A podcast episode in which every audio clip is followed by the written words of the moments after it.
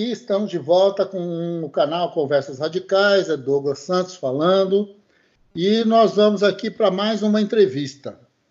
Do outro lado da linha está a Flaviana, que está lá em Dourados, no Mato Grosso do Sul, que está uh, saindo nesse momento na imprensa brasileira e internacional como o epicentro do coronavírus uh, do Mato Grosso do Sul.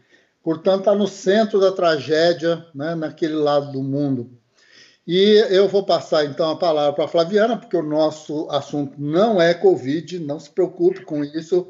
E eu vou passar então para ela, ela vai contar para a gente um pouco sobre ela mesma, né, o quem, quem é Flaviana, e depois a gente volta aqui para começar a nossa conversa radical, ok? Flaviana, a palavra é tua.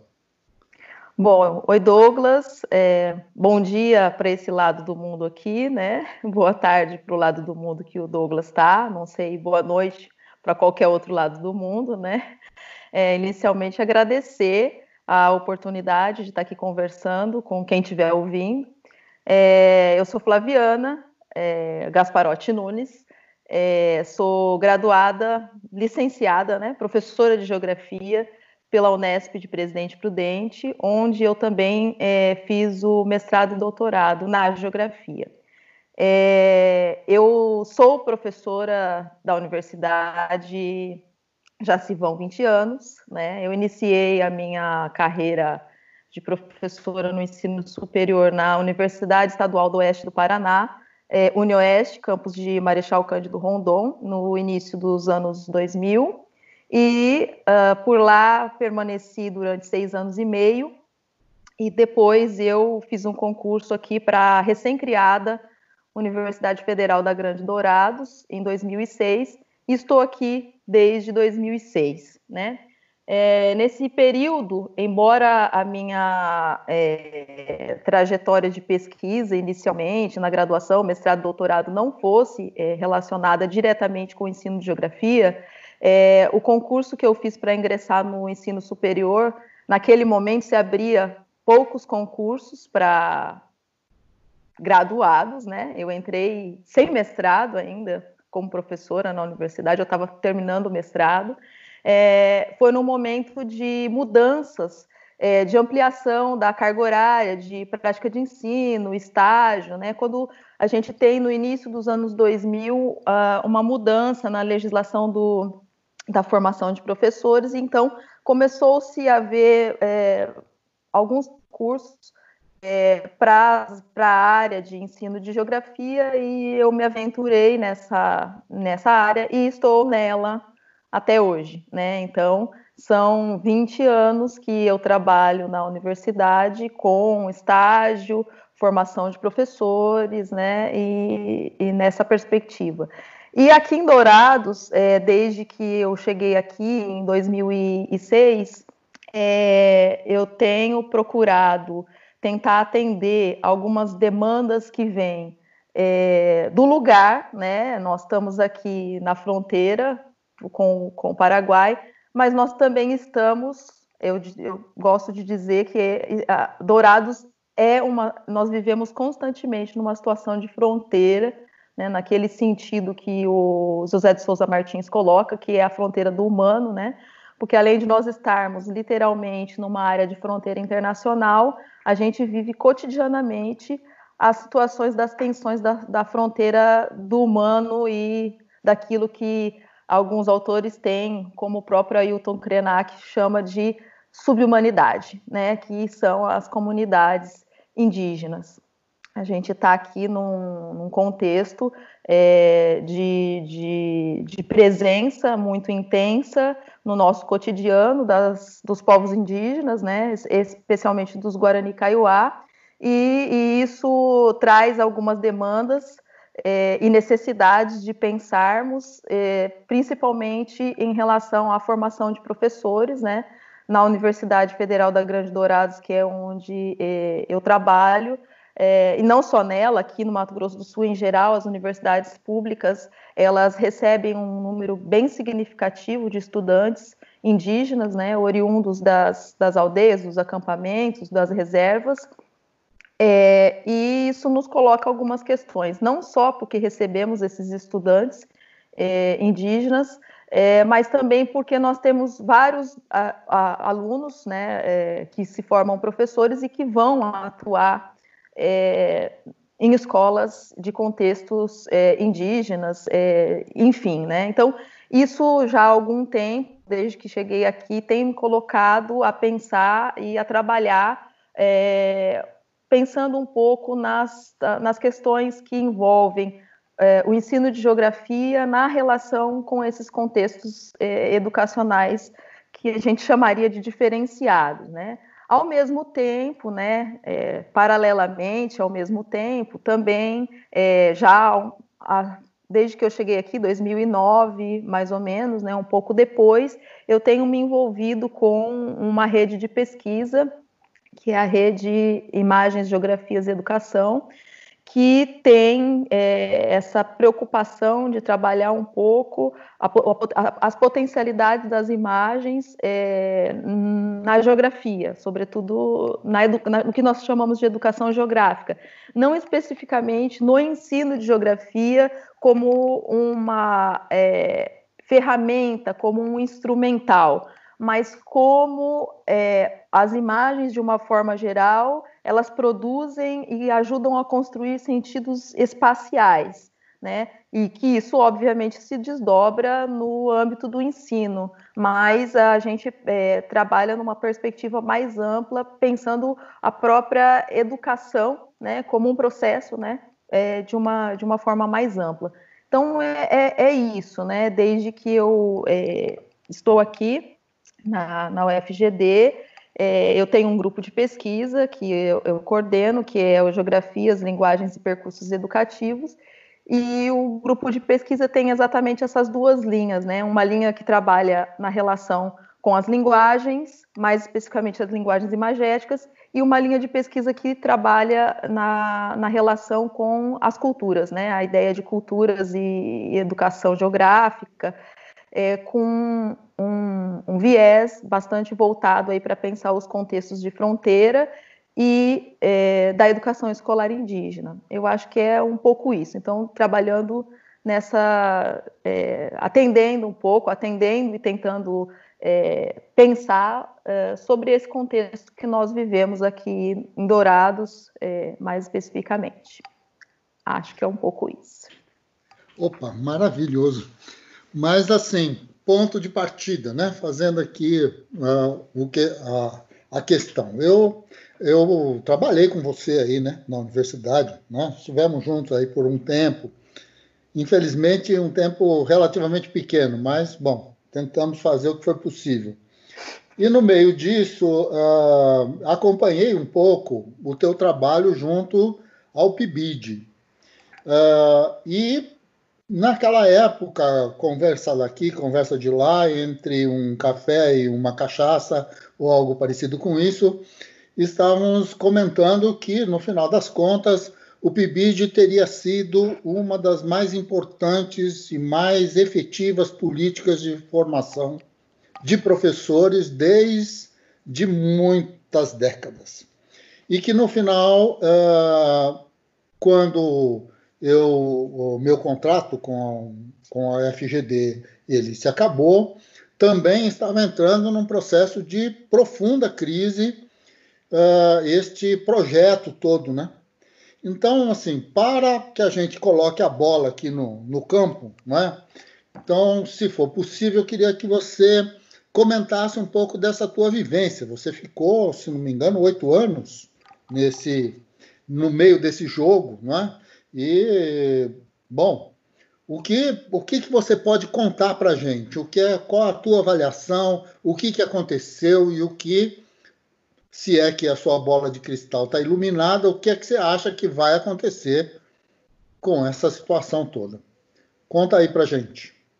Bom, Douglas, é, o PIBID, uh, aqui na UFGD, bom, começar pensando lá quando começa o PIBID, né? O primeiro edital do PIBID é, foi lançado no final de 2007, é, na gestão no Ministério da Educação do Fernando Haddad, né? É, em 2000, logo no ele, o edital saiu no finalzinho de 2007, logo no início de 2008 aqui na UFGD, a Pró-Reitoria de Graduação é, constituiu uma comissão institucional é, para é, elaborar a proposta que a gente submeteria a, a esse edital nacional do PIBID, né? É, esse edital, naquela época, o, primeiro edital, ele foi um edital é, que é, ele tinha uma priorização para o ensino médio, porque desde há muito tempo o ensino médio é um, é um gargalo né, na educação brasileira. Ele tinha uma prioridade para atuação no ensino médio e ele tinha uma prioridade para atuação também em algumas uh, componentes curriculares, né, entendidos aí como prioritários, né, ou que tinham deficiência de, de formação de professores, como matemática, física, biologia, basicamente exatas biológicas e língua portuguesa. Mas ele não excluía as outras áreas, em absoluto, né? E eu fiz parte dessa comissão institucional que elaborou essa proposta em 2008, nós submetemos a proposta, é, juntando todas as licenciaturas da UFGD, então não, não houve assim essa, é, essa exclusão por entendermos que o, o, edital não excluía ninguém, ele realmente não excluía, né? E juntamos todas as licenciaturas da UFGD e tivemos esse projeto aprovado, se não me engano, foi em agosto de 2008 e ele foi implantado em, fevereiro, março de 2009, que é quando a gente começa a trabalhar é, com o PIBID. Isso não só na UFGD, a gente fez parte de um pacote, se, se não me engano, o segundo pacote das instituições brasileiras que começam a trabalhar, porque era tudo muito novo. A gente tinha muita desconfiança, inclusive, né, porque era uma proposta que a gente entendia um pouco ousada e que a gente tinha dúvidas se realmente é, o governo federal iria bancar aquilo que estava sendo proposto, porque na além das bolsas para os estudantes, né, para os, os licenciados, tinha as bolsas para os professores da educação básica, que eram são supervisores, para os professores da universidade, coordenadores de área, para o coordenador institucional e também uma verba de custeio que é um cálculo feito por número de alunos que eh, faziam parte da, do projeto institucional. E, em princípio, é, esse, esse recurso de custeio era um recurso bastante considerável. Né? Ele, ele permitia fazer muita coisa e, uh, falando assim, grosseiramente e no português bem correto, a gente não estava acostumado a ter dinheiro para licenciatura. Né? A gente está acostum, acostumado a fazer as coisas no voluntarismo, na boa vontade, né? É, e aí a gente não acreditava muito, né? A gente tinha muito essa desconfiança, ah, não sei, isso aí não vai, né?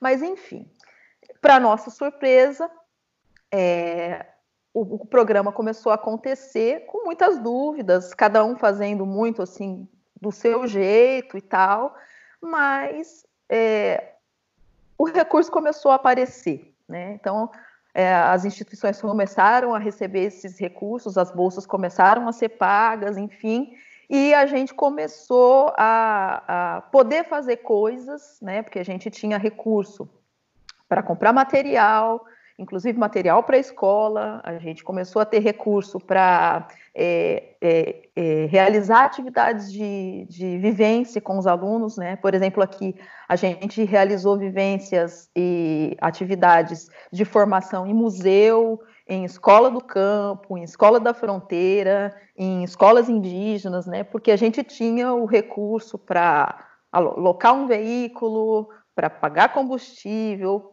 para né, ter material para ir para evento, né? Fomos para vários eventos com os estudantes, é, apresentar trabalho, enfim. Então, é, foi um período que se estendeu aí de 2009 até mais ou menos 2014, em que o programa teve uma regularidade, né? Então, o que, que acontece? De um edital, o programa foi se aperfeiçoando no sentido de é, é, ter um regulamento, é, ter um escopo melhor delimitado, enfim.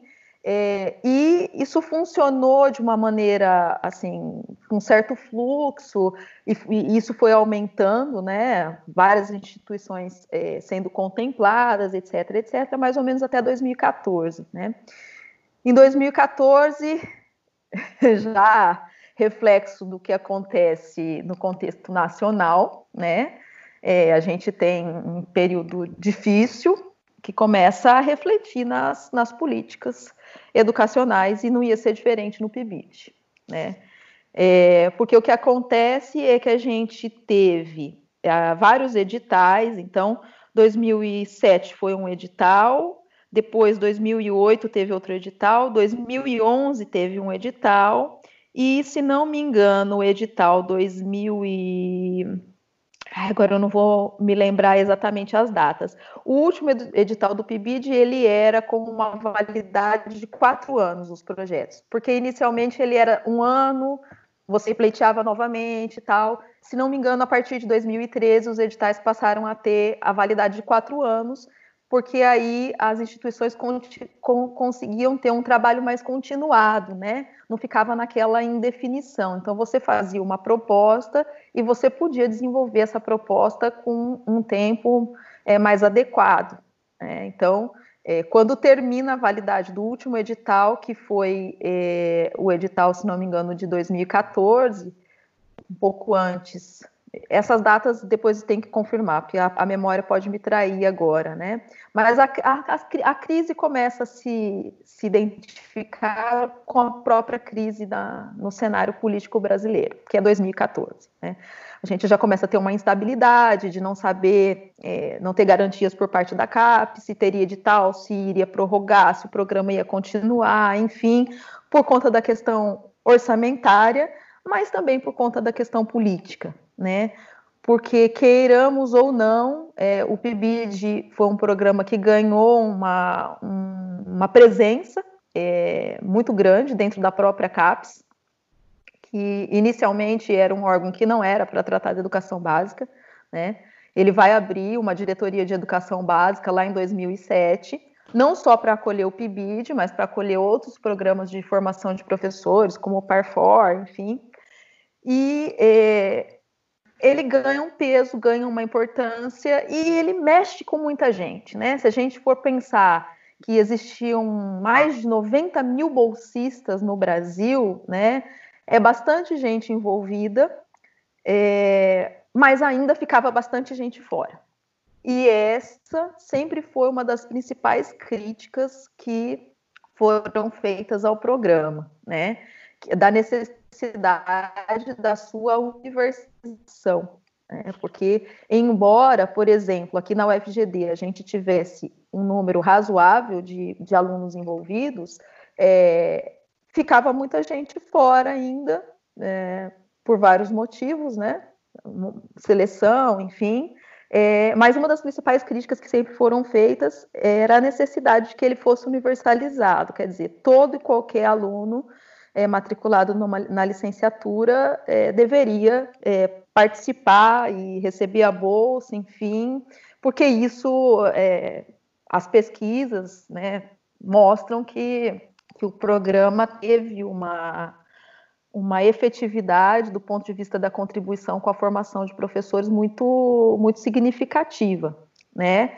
É, particularmente aqui na, na UFGD, como é que foi isso, né? É, ele começa como, como um programa pequeno, é, envolvendo pouca gente, por exemplo, na geografia a gente inicialmente tinha é, seis bolsistas, lá em 2008 a gente começa com seis bolsistas.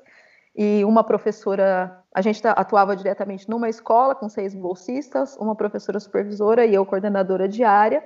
Já em 2011 a gente consegue ampliar isso é, para 24, a gente consegue é, é, é, ter dois núcleos de 12. Então, já tinha dois professores coordenadores de área, quatro professores supervisores, então a gente atuava em quatro escolas, né? E, e isso até 2017 foi assim. Então, a gente trabalhava com dois núcleos, é, cada professor é, coordenador de área aqui na UFGD com, com 12 alunos, com 12 bolsistas, dois professores supervisores cada um, quatro escolas, então a gente conseguia fazer um trabalho que abrangia mais escolas, trabalhava com mais professores e, portanto, com mais alunos da educação básica, e a gente tinha um número de, de alunos, né, licenciados também, que era possível a gente acompanhar, porque o, é importante lembrar que o, o regulamento do, do PIBID, que agora mudou, né, é, desde 2018 ele mudou, anteriormente ele previa que cada coordenador de área, ele atendia um máximo de 18 licenciados, né? O que, que vai acontecer em 2018, que diante de todo o cenário de crise, enfim, e, e eu acho que uma coisa que é importante salientar, Douglas, o PIBID só não foi é, enterrado é, em 2016, 2017 e sai um edital em 2018 por conta da pressão, né, da organização é, do, das instituições, porque nesse período se constituiu um Fórum Nacional de Coordenadores Institucionais do PIBID, que é o FORPIBID, e esse fórum, né, é, ele tem uma, uma, uma, força, uma presença e uma organização muito interessante. E houve uma mobilização nacional, né, durante esse período, é, por parte não só do FORPBID, mas das escolas, das dire dos diretores das escolas, dos alunos, enfim, é, é eu, eu entendo e acho que o PIBID só não foi enterrado, literalmente enterrado, porque houve uma pressão é, desse, desse conjunto de, de sujeitos aí que, que se manifestaram muito intensamente é, para que o PIBID permanecesse. Mas o que, que vai acontecer? É, ainda no, no, governo Temer, né, é, quando é, a, a a Secretaria Executiva do, do, Ministério da Educação. É, há uma reformulação do PIBID que é, desconfigura, né, desconfigura e, de, e, desvirtua muito daquilo que era a proposta inicial do, do PIBID. Né?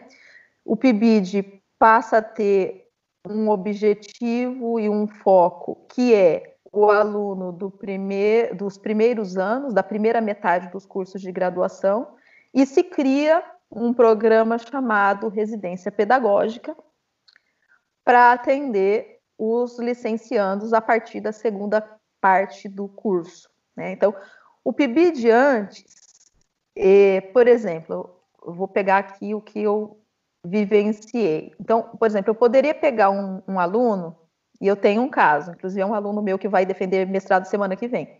Ele entrou no PIBID no primeiro dia do curso de geografia e ele saiu do PIBID no dia que ele pegou o diploma. Então ele ficou, permaneceu no programa os quatro anos, né? É, isso dá uma, um, uma possibilidade de que, de que aquele que está mais tempo, ele troque as experiências com aquele que chega. Então a gente fazia muito isso, né? De, de eu montava uma espécie de, de grupos, né? Duplas geralmente, de alguém que já estava há mais tempo, pega na mão de quem está chegando e junto com o professor da escola, a gente ali vai fazendo essas trocas. E isso era muito bacana, né? Porque a gente conseguia ter um, um é, fazer um trabalho que tinha uma, uma certa regularidade. O que, que acontece? Quando se desconfigura o PIBID, primeiro, se reduz drasticamente o número de bolsas. De 90 mil que tinha lá em 2014, a gente passa a ter 45 mil em 2018. Como que se faz essa redução? Reduzindo principalmente bolsas de coordenadores de área, que é o professor da universidade. Então, se antes o professor da universidade ele, ele acompanhava no máximo 18, ele passa a acompanhar no mínimo 24. Então, aquela história que a gente tinha dos dois núcleos de 12 acaba, a gente passa a ter um núcleo de 24, e aí fica muito mais difícil do professor, o coordenador de área, ter um trabalho mais é, atento, né, com cada um dos, dos bolsistas. A gente passa a reduzir também o número de professores na escola, no máximo três, né? Cada professor da escola a, atende um grupo de oito, isso reduz escola também.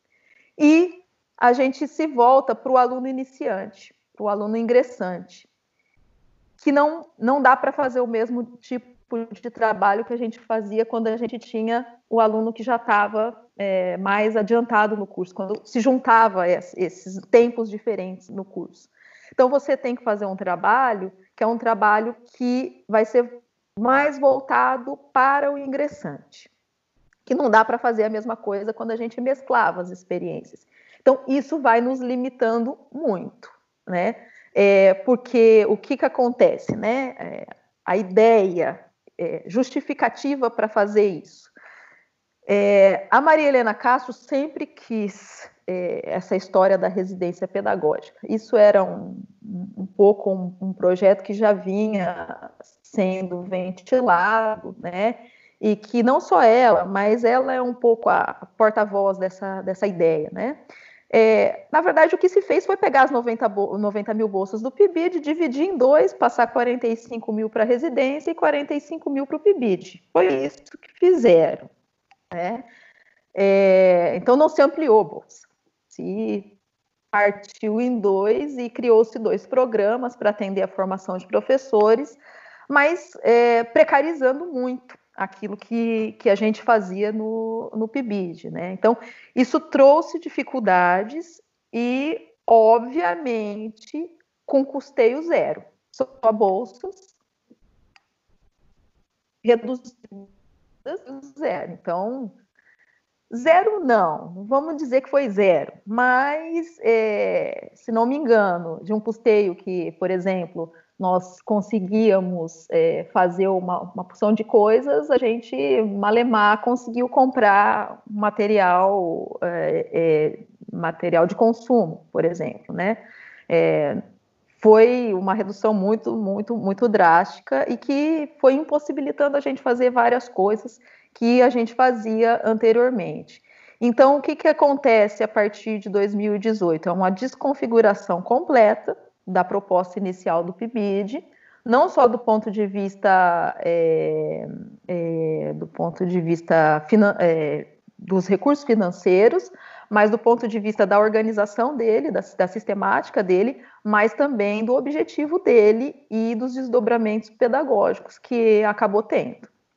Né? Então, comparar os momentos é, a gente, é, eu entendo, bom, não só eu, eu acho que uma grande parte dos, dos coordenadores, que a gente perdeu muito, né? E não, não, e não, foi só financeiramente, a gente perdeu do ponto de vista daquilo que era, o, que era o objetivo e a potencialidade que o programa tinha, é, por conta dessa, dessa configuração de se entender que o PIBID tinha que ser um programa apenas para dar umas orientações iniciais para o aluno que está ingressando no curso de, de, licenciatura.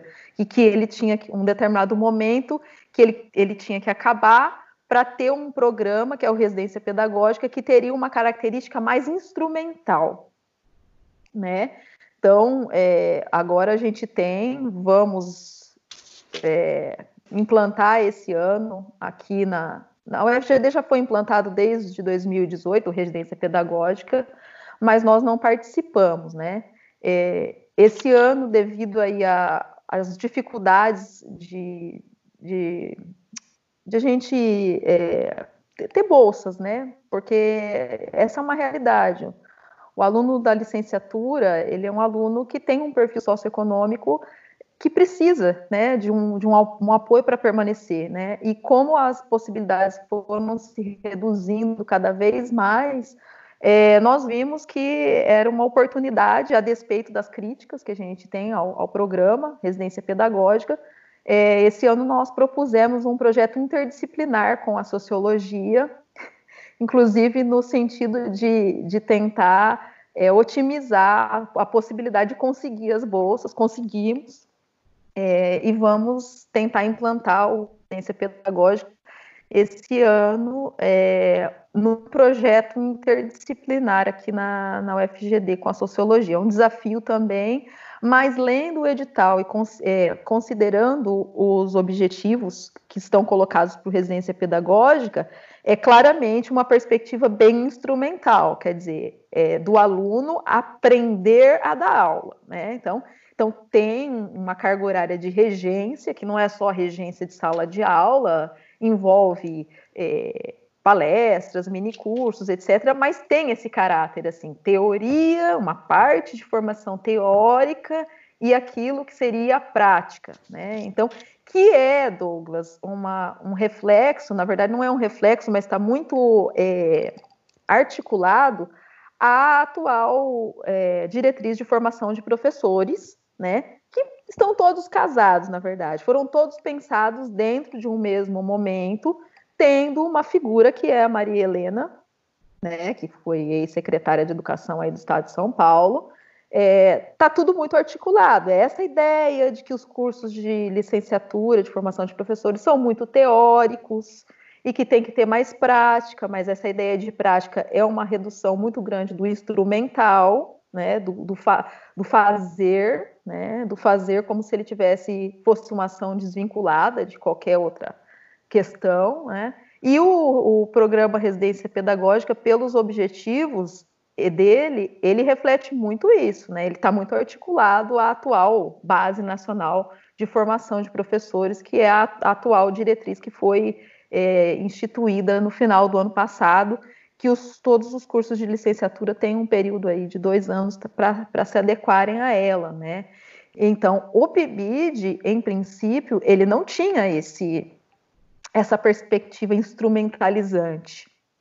Muito embora eu entenda, né, a partir de alguns levantamentos que nós já fizemos, inclusive uma pesquisa de uma aluna minha que eu orientei aqui na UFGD, que ela fez um levantamento de trabalhos é, oriundos do PIBID que foram publicados e foram apresentados nos eventos da geografia, né? A gente, ela pegou todos esses anais, fez uma organização desses trabalhos, leitura desses trabalhos, embora a gente tenha percebido que pela leitura desses trabalhos, o formato que a, as instituições, ou melhor dizendo, as pessoas, né, fiz, acabaram fazendo para o PIBID, acabou predominando um caráter instrumental. E, e, isso é um pouco a crítica que eu acho que é necessário ser feita também, né? É, é, aquela coisa assim, a gente vê muito trabalho assim, como usar tal coisa em sala de aula, como fazer isso, como fazer aquilo, né? Então, são poucos os, os trabalhos que eh, se dedicaram ou tiveram um pouco essa preocupação de fazer uma discussão mais contextualizada, aprofundada sobre o próprio sentido do que é o conhecimento geográfico na escola, dessa relação com a escola, né? É, eu, eu, eu, penso que, embora não estivesse expresso no, no, nos objetivos do PIBID esse caráter mais instrumentalizante, isso acabou sendo feito pela própria concepção que muitas pessoas têm, né, é, como coordenadores de área, professores na escola, de que é, era necessário fazer isso, instrumentalizar o aluno para ele saber dar aula, para ele saber usar instrumentos, para ele, para ele saber dominar o conteúdo, né? É, e talvez essa dimensão mais de fundo, né, é, sobre pensar uh, esse sentido da geografia na escola, o porquê, o para quê, é, talvez isso em algum momento tenha ficado secundarizado. Agora, o que acontece? O residência pedagógica ele, ele, é, é ele é direto nisso, né? É, é, a perspectiva dele é instrumental, fica muito claro pela forma de organização, pelos objetivos e por aquilo que é, vamos dizer assim, previsto enquanto conjunto de atividades. Isso não quer dizer que a gente não consiga fazer coisas por dentro dele. É isso que a gente está apostando aqui, né? Eu e o professor André Feist, que somos os, os, coordenadores dessa proposta interdisciplinar com a sociologia, estamos apostando que a gente vai tentar é, construir alguma coisa por dentro disso que não, que não fique restrita a esse, a esse instrumental, né? Mas eu, eu acho que é um pouco tentando é, sistematizar aqui, né? Um pouco isso. A gente tinha uma configuração do PIBID até é, 2017, que é quando termina esse grande ciclo do PIBID, é, e a partir de 2018 ele, ele, ele, ele tem uma, uma outra configuração, porque também passa a ser. É, entra em cena o programa residência pedagógica, né, que, que vai que tem a justificativa aí de ser um complemento ou uma continuação. Né? Se diz que ele seria uma continuação do, do PIBID. Acho que é um pouco isso. Não sei se. Tem muita coisa para dizer, né? Não, é. Uma conversa dessa não tem fim, você sabe, né? Bom, Sim. mas tudo bem. Mas eu queria aqui, antes de fazer a próxima pergunta, uh, ajustar alguns ponteiros, porque alguns dos nossos um, ouvintes cativos não são brasileiros, não é? Ah, ok. Então a gente é. Ah. E, e, alguns não necessariamente também têm essa vida acadêmica. Então, algumas coisas que você disse eu preciso explicar aqui. Ok, okay? vamos lá. Então, a primeira delas é que o, o PIBID é um acrônimo, não é? Que é o Plano Institucional de Programa Formação Programa é. Institucional de Bolsas de Iniciação à Docência. E Esse Programa é o nome. Institucional, Institucional de Bolsas Bolsa de Iniciação, à, docência. à Docência. Exatamente. Muito bem. O segundo é a ideia de licenciatura. Né? Uh, a ideia de. Uh, no Brasil é importante a gente ter isso em mente. Quando nós falamos em licenciatura, nós falamos em formação de professores. Né? Fora do Brasil, qualquer curso de graduação é uma licenciatura e tal. Então, uh, acho que vale pegar isso aí. A outra é a Maria Helena. Quem é Maria Helena, né? Assim, é... Quer dizer. Nossa íntima, vale... né, Douglas? parece, parece tão simples, né? Mas não é não, né? Mas assim, de qualquer maneira, e assim, eu queria pegar alguma, algumas coisas para ver se você podia comentar também. Vamos lá. A primeira delas é a seguinte: pensando do, do ponto de vista da sua origem, né? Quer dizer, quando você estava contando aqui uh, a sua biografia, digamos assim, você disse assim que você entrou no, no, na universidade uh, num momento muito específico associado aí a uma certa demanda, um aumento da demanda de professores do terceiro uh, do, do, do ensino superior, né? uh, que envolvia aí o problema com a formação de professores. Muito bem, e aí você passou a tomar conta de estágios, e depois de tomar conta do estágio, a coisa do PIBID. Muito bem, então eu queria pedir para você caracterizar melhor qual é a diferença entre PIBID e estágio. Ok? Qual? Porque é, porque é fundamental. A gente tem uma história no Brasil, né? Porque na verdade, o surgimento do PIBID naquela época, ele vem exatamente da crítica que se faz ao estágio. Então, uh, bom, ok. Então, se você puder explicar, não é? Porque assim, é, é importante, eu acho que é importante para os nossos uh, para os nossos ouvintes, né? Assim, saber dessa diferença e de como você analisa isso. E pela sua fala, e eu, como um, um pouco mais velho do que você, não é? Levemente, só uns sei lá quantas décadas, é, pela sua fala me deu um pouco a impressão, e eu acho que você tem razão, apesar de eu não saber se você quer dizer isso mesmo de uma forma tão direta. Mas que essa história da residência pedagógica é um pouco o retorno à ideia de estágio não é? E, portanto, uh, quer dizer, essa coisa da funcionalidade. Uma das questões que a gente discutia muito na, no, no, no auge do PIBID, digamos assim, é que, entre outras coisas, um dos elementos fundantes desse processo da formação do professor é fazer com que o professor se torne um pesquisador do seu próprio trabalho.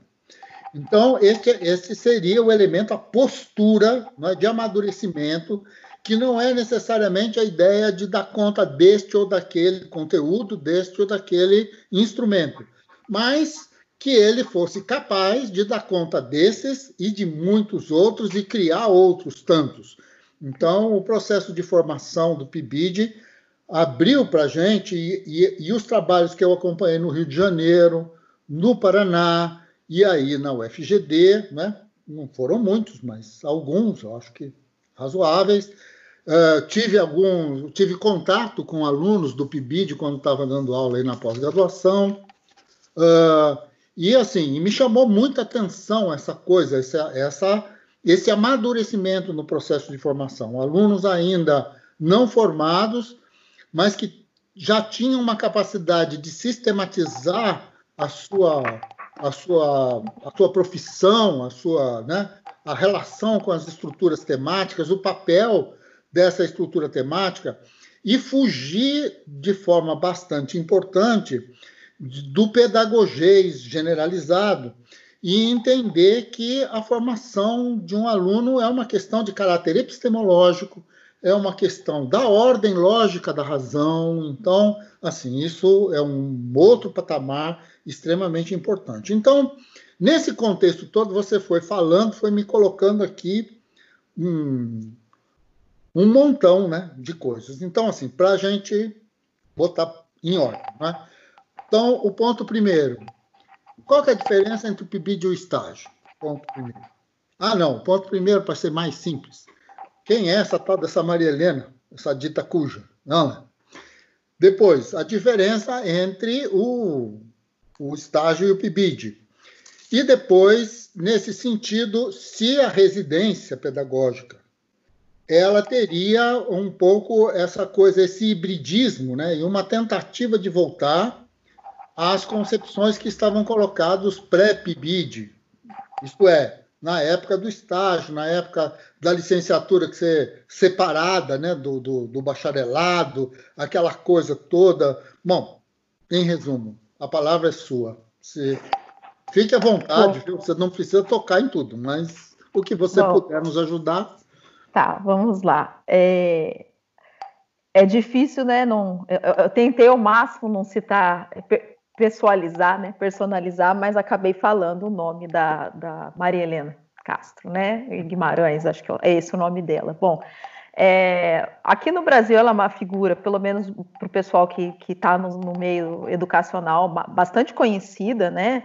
Porque ela teve uma, tem uma atuação ainda no Conselho Estadual de Educação de, do Estado de São Paulo. Ela foi secretária de Educação, ela sempre esteve envolvida com políticas educacionais, é, sobretudo ligadas ao governo do PSDB, né? Que é, a quase três décadas, é, governa o, o, estado de São Paulo, que é o estado mais rico da federação. Então, isso não é pouca coisa. Né? Então, isso tem um, um rebatimento muito grande é, do ponto de vista nacional. Né? Então, ela, ela tem.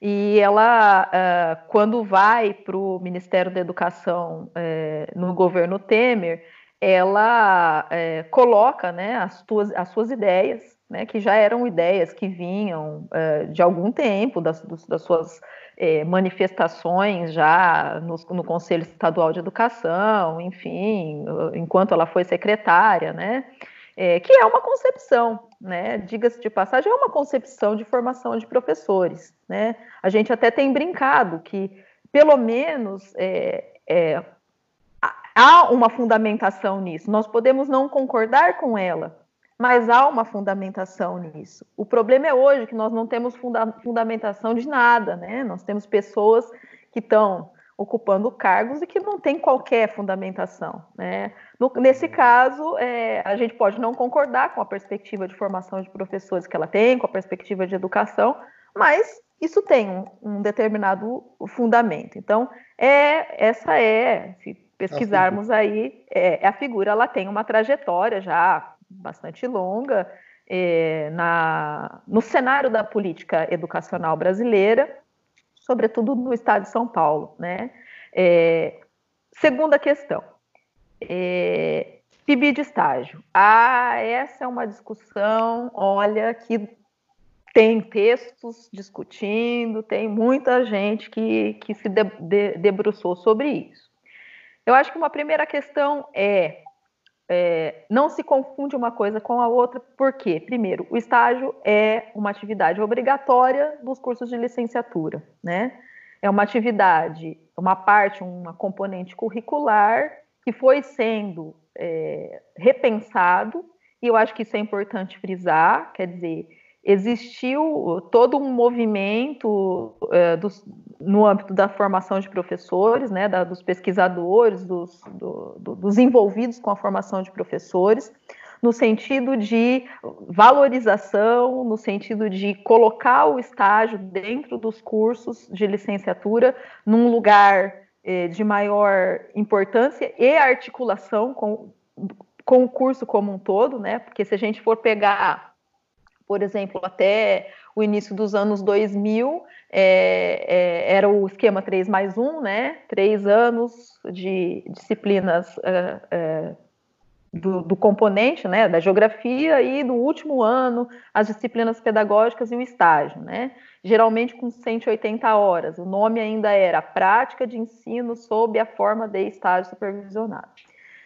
É, a partir aí das do acúmulo da, das discussões sobre esse campo de formação de professores no Brasil, a gente vai ter em 2000, 2001 duas resoluções que vão reconfigurar o, o estágio nos cursos de licenciatura, né? É a 1 e a 2, essas duas resoluções de 2001, que vão ampliar a carga horária dos estágios nos cursos de licenciatura é, e, e, vão é, propor uma concepção, né, de, não só de estágio, como de formação de professores, mais articulada com o conjunto todo de disciplinas do curso e etc, etc, etc. Então, essa resolução ela vai trazer uma ampliação significativa, né?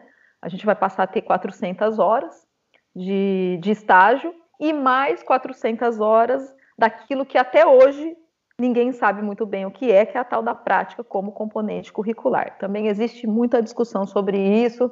Isso foi, é, é, isso foi compreendido de diversas maneiras, né? Brasil afora, foi implementado de maneiras diferentes também, mas enfim. É, é essa, esse é o formato que a gente vai ter até 2015, quando a gente tem uma nova resolução, que é a 2 2015, que no âmbito uh, da, da formação de professores, quer dizer, de quem estuda, de quem trabalha com isso, é entendida como a resolução, a proposta mais avançada, que mais atendia aquilo que é o acúmulo de discussões do campo de formação de professores, enfim, não à toa houve todo um movimento é, a, a, partir da, do golpe contra Dilma de derrubar essa resolução, né? Porque essa resolução ela, ela avançava em muita coisa é, em relação à formação de professores e ela foi derrubada. Eles conseguiram derrubá-la é, o ano passado, implantando esta base nacional de formação de professores, que é este modelo teoria prática, né? Que é isso que você está dizendo que seria relacionado a a residência pedagógica um retorno daquela ideia anterior de, de estágio, com a qual concordo com você, é isso mesmo, mas eu vou falar sobre isso depois. Bom, então, isso é uma coisa, estágio obrigatório, com uma carga horária dentro dos cursos e que passa por todas essas mudanças aí é, de avanços e retrocessos, né? Nesse período que a gente está falando. E nesse cenário entra o PIBID. O PIBID entra num cenário em que a ideia era que ele pudesse ser um aprofundamento ou uma oportunidade é, a mais, além do estágio, porque é importante dizer que o PIBID não substitui o estágio, ele pode ser contado como formação complementar, que é uma carga horária que os alunos precisam fazer também, mas ele não substitui o estágio. Então, o aluno, mesmo que ele tivesse ficado durante quatro anos no PIBID, ele faria o estágio, a carga horária de estágio, normalmente, sem, não haveria uma dispensa diferente da residência pedagógica, que já prevê que a partir do momento que a instituição é, adere à residência, ela tem que a, ah, prever a utilização da carga horária do residência pedagógica para os estágios. Né? Então, o PIBID não, não tinha esse objetivo de substituir o estágio. Ele, ele tinha o objetivo de ser uma oportunidade, primeiro, de inserir o aluno mais cedo na, na escola, porque o estágio, efetivamente, ele começa a partir da segunda metade do curso, pela própria legislação, né? E, portanto, o, o, o PIBID seria a oportunidade de inserir esse aluno no contexto da formação de professores, no contexto profissional, desde o primeiro momento do curso. Né? Então, essa é uma diferença. Mas ele não era, não substitui estágio e não é obrigatório. Né? Então, é, é, esta me parece uma, uma diferença fundamental. Obviamente que isso, em, em princípio, e até assim, existe um pouco essa coisa de competição. Ah, o PIBID é melhor que o estágio, é, e entre os próprios alunos se gera um pouco essa, essa diferenciação, né? Ah, que quem participou do PIBID, quando chega no estágio, está com vantagem, né? Porque você mesmo reconheceu que isso traz um amadurecimento, é, uma, uma capacidade que o aluno já chega de pensar sobre coisas que, é, que não tem a ver só com essa uh, o dar aula, tem a ver com todas essas outras questões que, que envolvem a, a formação, né? É, de fato, é, aqueles alunos que, que não participavam, eles vão, eles têm uma inserção um pouco mais, é, não vou dizer difícil, mas eles não passaram por várias coisas que aqueles que estavam no PIBID passaram. Por quê? Porque é um outro processo que tem um outro objetivo, eu acho que é importante dizer isso, o objetivo do estágio é um, o objetivo do PIBID é outro. Embora em alguns momentos algumas atividades sejam próximas, mas o objetivo do PIBID não é o mesmo objetivo do estágio. E isso precisa ficar claro, né? E é por isso que o programa foi criado. O programa foi criado justamente porque se entendia que o, o formato e mesmo com a ampliação da carga horária do estágio, ele acabava não, não, não é que não cumprindo, né? ele cumpre um papel dentro do curso, mas a ideia de iniciar esse aluno mais cedo, né? Quer dizer, ele, ele já tomar contato com a escola, com a dinâmica da escola, com o que é isso, é, o que é ser professor, o que é o contexto escolar, mais cedo, isso abre outras possibilidades, né? Então, não é à toa que o programa chama iniciação à docência, né? É é, é ter esse, esse, esse contato. Então, o, o programa, não vou dizer que ele vem para complementar o estágio, eu acho que ele vem para. Ele foi criado. É, inclusive, uma das coisas que eu me lembro da época da, da divulgação inicial do primeiro edital do, do PIBID era justamente a ideia de, é, não vou dizer atrair, mas chamar a atenção uh, do, daquele que, que ingressa no curso, né, do que vai ser, do que, que é né, ser professor. Então, e, é, a, a ideia era justamente essa, inclusive para diminuir a evasão, né? Porque tem, a gente tem muitos cursos de licenciatura, sobretudo nas públicas, nas universidades públicas, que tem um alto índice de evasão, por quê? Porque o aluno não se identifica com aquilo que ele está fazendo, né? Muitas vezes porque justamente é, ele não tem essa atuação com a prática profissional ou essa relação com a prática profissional, com, com o contexto profissional, é, logo de início, né? Então, a ideia do PIBID também era essa, né? De, olha, é, é possibilitar que, que esse aluno é, continuasse no curso e ele entendesse melhor, ele se envolvesse de fato com a ideia de, de formação, formação docente. Então, acho que essa, é, essas são as questões, é, não sei se consegui dar conta, mas é, é da relação PIB de estágio, residência pedagógica. Aí já falei um pouco sobre isso, né? é, é isso, é isso mesmo. Tá. Tanto que a, o, o regulamento prevê que pode ser, tem que ser aproveitada ou tem que ser considerada a carga horária daquele que participou do programa residência para o estágio. Ele é é o que eu, é o que eu falei, é, a, é essa perspectiva mais instrumental mesmo e de, de ideia de ser um estagiário, praticamente. O residente é quase que a mesma é, concepção do, do estagiário. Muito bem, ótimo, muito bom. Uh, bom, minha amiga, seguinte, vamos, nós já estamos aqui com 55 minutos de, de programa, a gente tem que ir apontando para o seu, para a sua conclusão, né? Para que fique sempre aquela ideia, poxa, podia ser maior, né? Isso é sempre mais interessante. Mas de qualquer maneira, então, vou colocar para você aquilo que eu coloco para todos, não é? Assim, nós temos hoje uma certa uh, disseminação, vamos dizer assim, de uma ideia de, de ciência e de uma crítica ao conhecimento científico extremamente importante.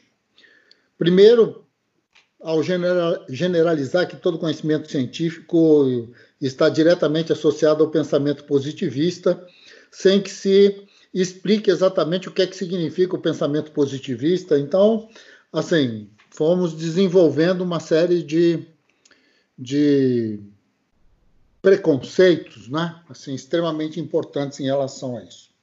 Acho que tem um, outro problema no Brasil, principalmente, estava numa discussão há, há alguns dias que apontou um pouco nessa direção.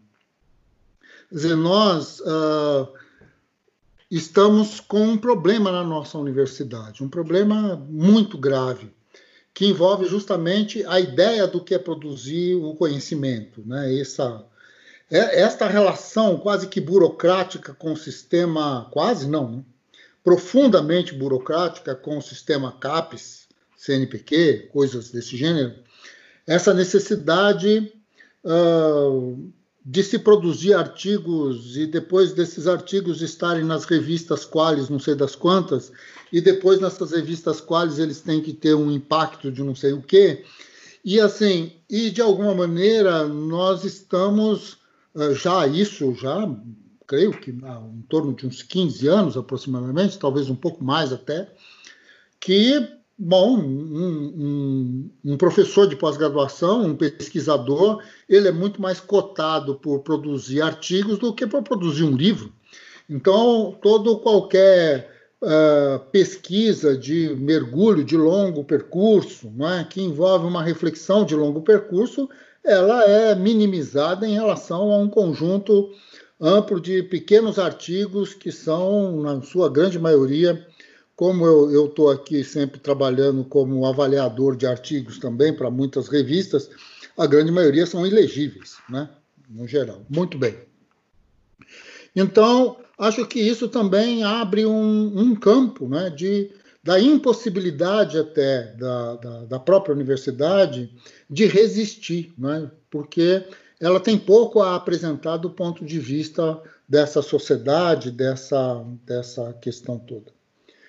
E daqui a pouco, de uma maneira geral, nós vamos recebendo os alunos, como alguns já chegaram a dizer aqui, uh, no Conversa Radicais, a gente começa a, a, receber alunos na universidade que acreditam que a Terra é plana. É? A gente tem problemas gravíssimos com relação a isso.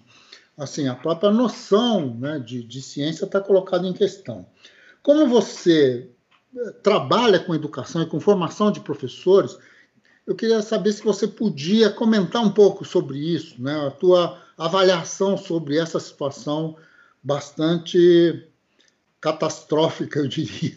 Não sei como é que você vê, eu estou aqui, acho que meio impondo uma, uma direção, me desculpe, mas assim, uh, queria que você desse um pouco a sua opinião sobre, sobre esse fenômeno, né, chamado pós-verdade ou algo assim. Bom, vamos tentar, né? Inclusive, o ano passado, no PIBID, no, no final do ano, um, um dos, dos temas que nós discutimos foi justamente pós-verdade e, e fake news com os, com os meninos e as meninas lá, e isso gerou uma proposta de trabalho numa das escolas, né, em que eles organizaram lá um, um circuito, né, para entender um pouco isso, mas enfim, só, só pegando o gancho do PIBID, né, que a gente tentou discutir isso lá. É, mas vamos pensar aí do ponto de vista da relação com o conhecimento científico, isso que você começou apontando, né? Inclusive, essa também foi uma questão que o ano passado eu discuti muito na, com o pessoal da turma do seminário do doutorado, né, que a gente começa discutindo um pouco o que, que é essa ideia de conhecimento, o que, que é fazer uma tese, enfim, né, e essa questão veio. Por que, que essa questão veio? É, eu sei que você tem críticas, mas eu gosto muito do Boaventura de Souza Santos e a gente usa alguns textos dele, né? É, e quando vem a crítica dele é, sobre a ciência moderna, né, é, que é um dos textos que eu uso, é, alguém lá pelas tantas, com muita é, propriedade e com razão, disse: professora, mas esse discurso é um pouco perigoso hoje, não é? Sem dúvida. Só que aí eu acho que é o que a gente tem que levar em consideração, né? A gente tem que, não vou dizer relativizar, mas pensar com calma algumas coisas, né? Quando o Boaventura de Souza Santos faz a crítica a ciência moderna, a um certo dogmatismo que ela vai tomando, a essa distância que ela vai tendo com outras formas de produção do conhecimento, é, ele não está falando de senso comum, ele está falando de outras formas de conhecimento que foram secundarizadas, né? Então, é isso que eu acho que a gente tem que tomar muito cuidado. Não é o qualquer coisa e não é, é algo sem fundamento. É um conhecimento que se é, constrói a partir de outros, outras racionalidades, de outras perspectivas cosmológicas, etc. e tal. E a, eu acho que aqui em Dourados a gente tem um exemplo muito claro disso, né? É, não tem como a gente é, pensar a construção das nossas relações aqui se nós não considerarmos que existe uma outra forma ou existem outras formas de pensar este mundo, como, por exemplo, as formas de pensar o mundo dos Guarani Kaiowá, né? Que tem toda uma lógica, que eu diria que tem toda uma ciência, que não é uma ciência, né? Que é a, a nossa ciência, mas ela tem toda uma, uma forma de explicação, tem um fundamento e é uma outra forma de conhecimento. Então, eu acho que esta é uma questão, quer dizer, é um problema aí hierarquização de um tipo de conhecimento europeu, ocidental, que se sobrepôs a outras. Isso é uma coisa, né? Que é, desconsiderou outras formas de conhecimento. Agora, tudo aquilo que às vezes é entendido como oposição, então você, antes da nossa conversa, falou, né, do pensamento decolonial, é, etc. e tal. Quando isso se torna uma oposição, um combate contra a ciência, isto, vira, isto no meu entendimento, vira um problema, né? Porque eu não entendo, pelo, por exemplo, o pensamento decolonial como um combate contra a ciência, né? Uh, ocidental moderna. Eu entendo como uma possibilidade de pensar, ampliar esse pensamento. Até porque isso vem, o pensamento decolonial vem, a, ele se funda a partir da, do próprio pensamento científico, não tem como desvincular. Então, tudo aquilo que tenta é, ser completamente oposto, ele acaba fazendo o contrário, entende? A história da curvatura da vara, né? Eu acho que é isso que a gente precisa é, pensar. Então, é, nesse contexto em que a gente teve aí nos últimos anos uma emergência de uma crítica ao, ao conhecimento científico, mas uma crítica que eu, eu penso precisa, precisa ser pensada a partir dos parâmetros e dos contextos em que ela é feita e não as formas como ela é apropriada, né? Porque assim como o pensamento marxista vai ser apropriado das formas mais malucas e doidas possíveis, também o pensamento decolonial. Então, entende? É, é, é, a forma como isso vai sendo apropriado e vai sendo re, replicado que muitas vezes eu acho que perde ou às vezes até se opõe àquilo que é se, que, aquilo que é proposto lá na sua origem, no seu pensamento, né? É, então eu acho que tem que tomar um, um, certo cuidado, mas eu acho também que muito disso que a gente está vivendo, dessa contestação, na verdade dessa negação, né, do pensamento científico, tem a ver com muitas outras coisas.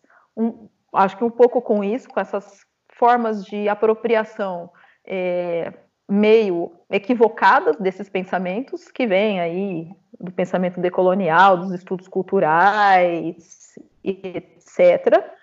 E, ao mesmo tempo, no contexto da sociedade, a gente vai ter uma coisa que eu acho que tem, tem um pouco de, de sentido, que é um pouco da dificuldade que o conhecimento científico sempre teve de chegar a mais pessoas, pela sua forma, enfim. É, e um momento em que as pessoas precisam acreditar em alguma coisa, ou querem acreditar em alguma coisa, né? E isso foi sendo toma, tomando lugar, né? Sendo substituído. Não vou dizer sendo substituído porque a, ciência nunca teve esse, esse lugar mais geral, né? É, no, na sociedade. É, mas pegando por esse aspecto mais interno, eu diria, da, da, da, própria universidade, do pensamento, eu acho que são essas formas de apropriação é, das críticas que existem à, à, à, ciência moderna, que acabaram também embaralhando e, e, e, e complicando a situação articuladas com aquilo que vem do contexto mais é, próprio da sociedade, é, que é essa coisa é, que tão, tem se chamado aí de pós-verdade. Então, tudo isso vira um. Né? É dentro e fora, é um movimento de dentro e fora que, que acaba nos colocando nessa, nessa situação de, de completa banalização da ideia de, de ciência e lógico, eu, eu concordo com o que você disse, né? É, essa ideia de uma produção é, em escala, né, ampliada, de textos, etc., etc., é, que não permitem um período maior de aprofundamento e tal, se a gente for ver, quando você decanta, é, pouca coisa sobra mesmo de daquilo que impulsiona, daquilo que coloca o, o pensamento para avançar, né? Eu diria assim que tem muita coisa mais do mesmo. Ah, eu já vi isso. Tem a, ok, qual é o elemento novo? Ah, algo que foi empírico, que aplicou nisso, tal, tal, tal, né? Então, e tem esse movimento aí também. Então, veja, tem muitas, é, muitas, muitas variáveis que, que confluem para esse momento que a gente vive. Não dá só para pensar que foi, é, que, é um, que foi motivado pela, pelas críticas internas à universidade, a, a, ao pensamento científico que motivaram isso. Eu acho que tem um movimento de dentro, e esse movimento de dentro é, são essas apropriações, mas também, por exemplo, essa lógica de produção mais é, em escala, né, de artigos, etc. Mas tem esse movimento de fora também. Acho que os dois meio que vão é, é, se, se mesclando aí para fazer essa confusão, essa, essa dificuldade que nós estamos vivendo hoje. Não sei se conseguir, mas. Não, é um tema escorregadio, difícil, né? Muito bem, Flaviana. Uh, bom, chegamos aqui ao, ao final. Você quer falar alguma coisa, se despedir do pessoal, falar tchau pelo menos, não é? Não, então. É, diga lá. Agra agradecer mais uma vez a oportunidade, né, de estar fazendo essa, essa conversa aqui. Ah, e dizer, eu ia dizer no começo, né, que uh, o primeiro texto que eu li quando estava na graduação e que me fez algum sentido em ser professora de geografia foi um texto seu, está no caderno no caderno prudentino de geografia, caderno prudentino de geografia, geografia uhum. escolar, conteúdos e objetivos, né? Acho que aquele texto, um texto do Diamantino, foram dois textos fundamentais, assim, para eu entender um pouco que tinha algum sentido, porque até então eu também não via muito sentido, não, em o que, que eu ia fazer, né? Mas lembrar isso, que é um, acho que é um, um marco importante, assim, na minha trajetória também, é, de ir para o ensino de geografia, né? Agradecer e espero que tenha, não tenha falado muita bobagem aqui. Imagina, menina, isso aqui, aqui, aqui o nosso negócio é esse mesmo. bom, ok, querida. Uh, bom, beijo para você. Muito obrigado por você ter aceito o convite da gente, viu? Uh, depois, assim, assim que a gente vai uh, fazer algumas edições, evidentemente, porque em alguns momentos a sua fala desaparece em função da internet, então tem que fazer alguns okay. ajustes para evitar. Mas a gente jura que vai preservar o, tudo direitinho, tá? Okay. E se houver perguntas, as pessoas mandarem algum tipo de correspondência para o canal, a gente remete para você e, e vai te contando, tá bom? Muito obrigado mais uma vez. Um beijo. Dá um beijo no pessoal da UFGD, de todo o departamento. Fala que estamos aqui né, uh, esperando né, os amigos, as visitas. Quando e, nos permitirem entrar. Quando, é, eu, nesse momento, hoje é. é. Nesse momento não consigo nem sair daqui, nem para voltar para o Brasil, nem que queira. Mas, assim, de qualquer maneira, estamos aqui com saudade, né? E, bom, estamos aqui. Beleza? Beleza. Beijo. Beijo para você. Obrigadíssimo, viu? Até mais. É, tchau, tchau. Tchau.